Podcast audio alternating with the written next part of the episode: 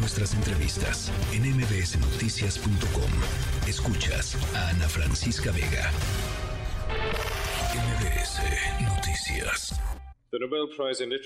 El Premio Nobel de Literatura 2023 se otorga al autor y escritor noruego John Fosse por sus innovadoras obras de teatro y su prosa que dan voz a lo indecible. Bueno, Premio Nobel de Literatura. Eh, ¿De quién se trata María de Alba Levi, escritora y profesora de la Escuela de Humanidades y Educación del TEC de Monterrey? Me da muchísimo gusto platicar contigo esta tarde, María. Buenas tardes, pues muchas gracias por tenerme aquí, este, pues aquí para platicar un poco sobre este autor que es muy desconocido en el mundo de habla hispana, sería lo primero que tendría que, decir. Sí, a ver, em, dice dice eh, la, la, la, Real Academia de, de, Ciencias de, eh, de Noruega, em, e, es, dice lo indecible. ¿De qué se trata esto, María? Mira, yo eh, creo que es importante eh, decir que es un autor intimista, muy de las vidas privadas de la gente, secretos, amores, cosas del ámbito de lo privado. Entonces, por eso, como los secretos que se guardan, eso de lo que eso a eso se refieren con lo indecible. Pero hay que decir otra cosa que creo que es muy importante. Creo que para nuestro público y en general en español no se encuentra la obra de este autor.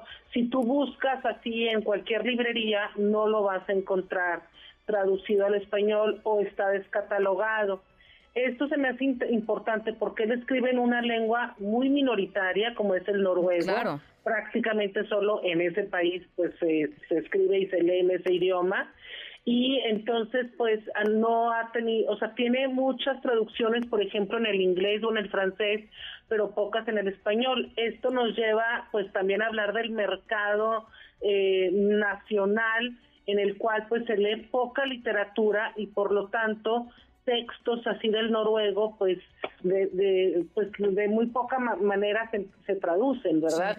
Creo que esto es importante decirlo, pero eso no le quita ningún mérito al autor. Simplemente no está en el radar de la gente porque no está traducido al español prácticamente. A ver, pues el noruego son, creo que son 5 o 6 millones de noruegos, o sea, eh, sí, realmente es una lengua muy minoritaria.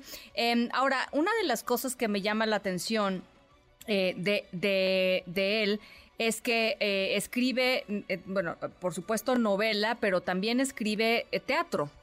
Sí, fíjate que de sus novelas, o sea, creo que por ahí va ese comentario de, de lo intimista, pero pues las obras de teatro, esas la verdad todavía menos. Yo la verdad no las conozco, no las he leído y pues se ha traducido más eh, la novela. Eh, sobre todo en el inglés, o sea, en el inglés sí se puede conseguir toda la obra de él.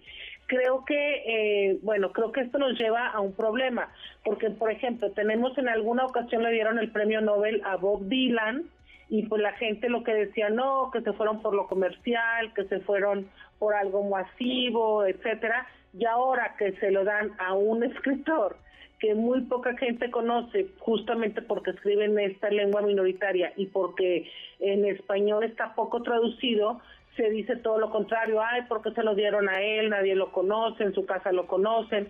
Y bueno, yo, lo que creo es que en realidad es un problema del mercado editorial, no de la calidad de la literatura de él. Sí. Eso se me hace muy importante declarar, o sea, tiene que ver con que como en, en México, en España, incluso en América Latina en general, se lee menos que a lo mejor en otras partes del mundo, pues no se consigue la obra. Sí, ahora, sí. ahora eh, eh, este premio probablemente impulse eh, pues algún deseo, algún apetito de, la, de las editoriales para publicar quizá eh, pues algunas, un, par de sus obras más importantes, ¿no? Ya lo, de hecho lo acaba de anunciar la editorial Penguin Random House, que dice que para antes de que acabe el año, seguramente para la Feria del Libro de Guadalajara, se van a encontrar las obras de él, como trilogía, septología, eh, melancolía, que son quizás las obras mm, más conocidas de este autor eh, y que van por este rumbo que te decía de eh, vidas privadas, silenciosas, rurales,